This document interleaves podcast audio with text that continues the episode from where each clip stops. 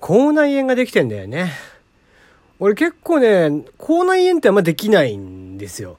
なんだけど、今回できたのが多分ね、5年ぶりとかかな。で、まあまあ、ここ数日さ、お休みをしていたわけなんだけど、まあ、これなんでかっていうと、まあ、先週の金曜日からさ、新しく入った会社の社員旅行だったの。まあ、今時ね、社員旅行っていうのも珍しいけどね、まあ、楽しかったですけどね。で、まあ、それなのにさ、もう先週月曜日から徐々にね、口内炎どんどんどんどん大きくなってきて、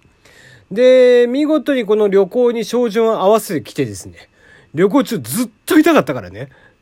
これもうずっとってひどくない？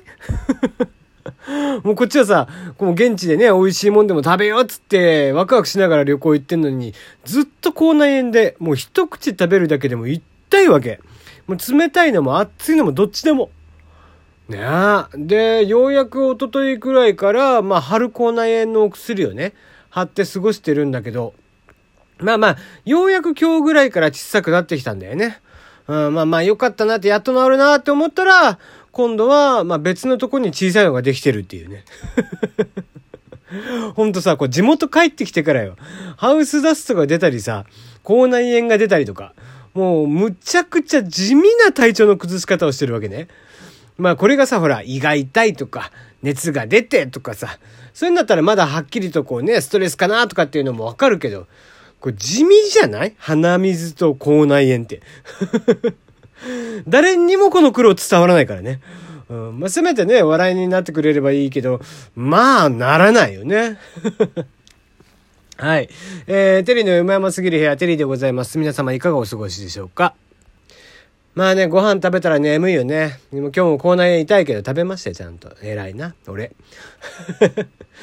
ね。えー、休んでる間、まあまあちょっとね、金、え、いつから休んでた？ちゃんと取ったのは先週の金曜とかですか？うん、それぐらいだったかね。えー、あ、違う違う、木曜日ぐらいか。結構来ましたね。えー、そんな休んでる間起きた大きな出来事といえば、まあやっぱりもう Voicy の時からですね、この時期3年ぐらい毎年触れていたんですね。触れないわけにはだから今年も行かないでしょう。やっぱり M1 のお話ですね。まあ今年の M1 本当に良かったね。あの、直前でやっぱりほら、アンタッチャブルが復活したじゃん。ちょっとね、今年本当にお笑いの業界というか、まあ、吉本を中心としてね、あんまりいいニュースがなかったじゃん。で、そんな中、アンタッチャブルが復活したわけでしょ？あのね、こう、アンタッチャブルの熱も冷めやらぬまま、今年の M1 よ。もうアンタッチャブルを見ても泣きそうだったけど、今回の M1 もちょっと泣きそうになっちゃったもんね。ああ、なんか展開も含めてね、順番とか。うん、ペコパとかもすごかったしね、最後ね、かっさらっていく感じとか、ああいうのも全部ひっくるめて、なんだろうね、こう、ほんと過去最高と言っていいレベル、言っていい展開とかっていう感じだったんじゃないかな。うん、まあそんなね、盛り上がった大会をですね、なんでじゃあお前そこまで話さなかったんだ、今日まで話さなかったんだって言いますと、まあ単純な話、まあ当日リアルタイムに見れてないんです。ついていけてませんでした。皆さんのテンションに。ね。だから旅行から帰ってくる日だったんだね。だから中途半端になってしまったわけですよ。帰ってきた時にはもう結構な時間だったんだね。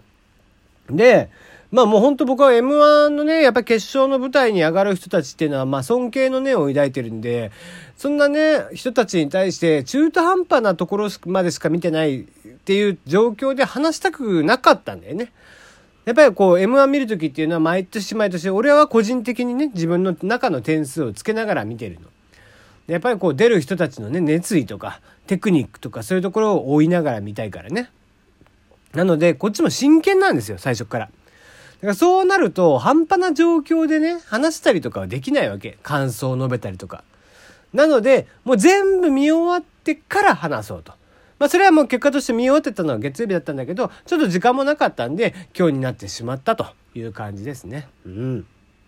まあまあ、まあネタの感想とかっていうのはね、えー、別にこうラジオトーク含めて、あちらこちらで話されてますよ。なんだったらね、ミルクボーイさんたちラジオトークやってるんでしょ？すごいね。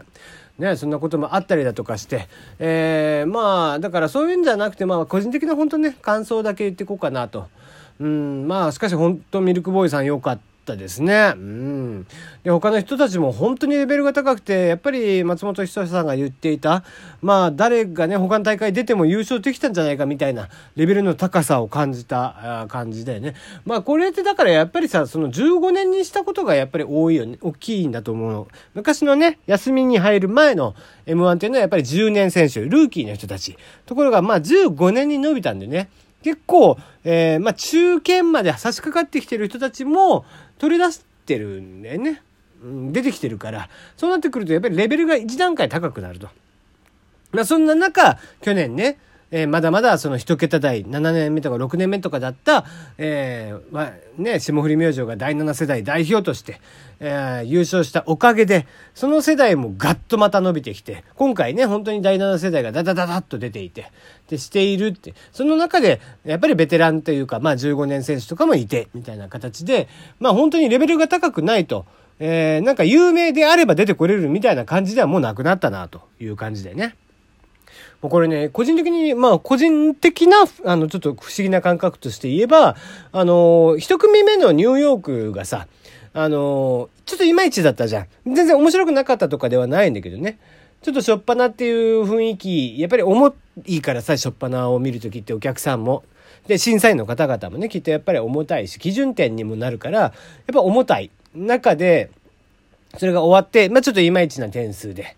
うん、まあそれが終わった後に、ああ、なんか次とか、こう、かまいたちとか出てきたら、まあ本当はね、滑りすぎた後っていうのも意外とやりづらいっていうのは芸人さんも言うんだけどね。うん、そこそこの、まあ、笑い、そこそこの感じみたいな時の方が、くすぶってる感じがあって、バーンって行きやすいらしいんだよね。だからそういった意味では、決して一組目全然滑ってたとかではなかったんで、本当にくすぶっている状況だったのかもしれないんだけど、それがね、かまいたち出てきたら、ちょっと会場もね、ちょっと安心して笑い、笑える体制になるんじゃないかなと思って、えー、思ってたら二組目にかまいたちでしたね。まあ、どっかんどっかん受けたじゃん。まあ、あれ、俺も相当笑ったしね。ねあの、最後の、もし俺が謝って来られてきたとしたら絶対に認められると思うかで意味がわからんかったもんね。あれもう一回聞いて何言ったんねんってなったもんね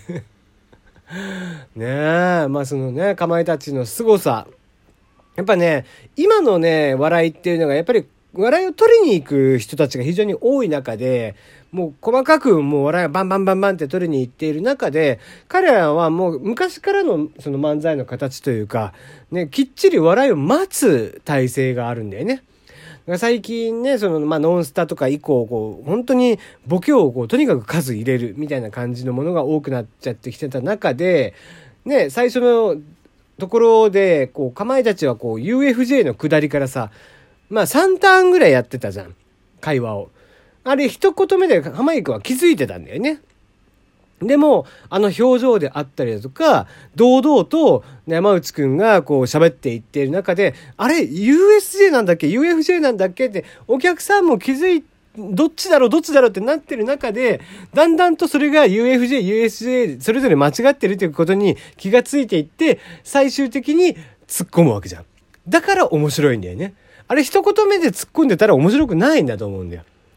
ね、引っ張って引っ張ってみんなのイメージが出来上がった中で ATM っていう言葉が出てきて、ATM でゾンビがこう徘徊してるみたいなのがすごく頭の中でイメージできちゃってくる。それがやっぱり面白さなんだと思うんだよね、きっと。うん、言葉だけでとか、インパクトだけで面白いとか言うんじゃなくて、ちゃんと見ている人に想像をさせる。それもやっぱりお笑いの一つのテクニックだよね。で、ね、かまいたちのネタが終わったと見た？濱家くん泣いてたでしょ。俺もあの660点ってなった時やっぱ泣いたもんね。ちょっと点数高くて。なんだろう、こう、彼らが、こう、本当に認められたというか、去年はね、どうしても巨人師匠とか志らく師匠の点数若干低かったんでね、80点台だったんで、それが今年はね、もうきっちりと高得点。本当に素晴らしい出来。まあ、本当に、まあ間違いなくいつもであれば、あれがまあ1位通過になっていたはず。だったんですけどね。うん。ところが後半もミルクボーイ、あバケモンがいたわけですよ。ねえどう見ても昭和の漫才師のあの二人のすっとぼけた漫才。ねえ、松本さんはこう行ったり来たり漫才とかって言ってましたけど、あのパターンはすごいよ、本当だって、ボケの人、ボケてないからね、あれ。あれ、ただの進行役だからね、話の。えその進行役に対して一人でボケて一人で突っ込んでいるっていうのが、あの二人のネタのあり方だからね。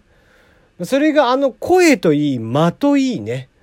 こう、テンポの良さ、言葉のチョイス、うん、そこら辺が本当にお客さんにバツコッとハマってた。うん、そうなって一本目が終わっちゃうともう、しかも最高点とかっていうのがね、パワーワードが出ちゃったら、それはもう2本目もお客さんは、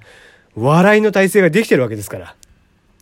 もうそれまで1位を取っていた、しかも2本目という早い段階で1位を取っていた、かまいたちの笑いに対して、よりも、やっぱりミルクボーイに対しての笑いの体制というのが、まあ体制って、お笑いの場合体制というよりは街なんだよね。やっぱりこう、お笑いのその人たちに対する期待感とか街の状況っていうのが出来上がってたから、2本目やっぱり、あれだけまた跳ねて、えー、優勝できたのかなっていう気がしてますね。僕的にはやっぱりかまいたちだったんだけど、やっぱり1パターン目、2パターン目っていうのが見たいんでね、毎年。だから同じパターンでやられちゃうとどうしても、えー、ちゃんと2本目でも違うパターンで笑いを取ってる人たちに僕は入れちゃいたいんでね。特にかまいたちなんか本当うまいんで。うん、まあまあそういう意味ではラストイヤーとかっていうバイアスもあったりとかして僕の中ではかまいたち松本さんと同じでしたけどね。うん、まあでも、まあ、あの全然ミルクボーイでも納得のいく、えー、優勝でしたね。まあちょっとね、和牛はもう今回に関しては、うん、ダメでしたね。なんだろう。ちょっとこう、まあ上沼さんじゃないけども、自分たちはもうあの場に立てて当然というか、うん、その感じがちょっとこう、わざとらしさになっているというか、ね、川西くんのツッコミとかも表情とか動きとかっていうのも、ちょっとこういうのをやったら、あの、お前ら求めてんだろっていう感じが出ちゃってたかなというのがあって、ちょっと僕は今回和牛は点数低めに入れさせてもらいました。皆さんはどう見たでしょう？また来年楽しみにしたいと思います。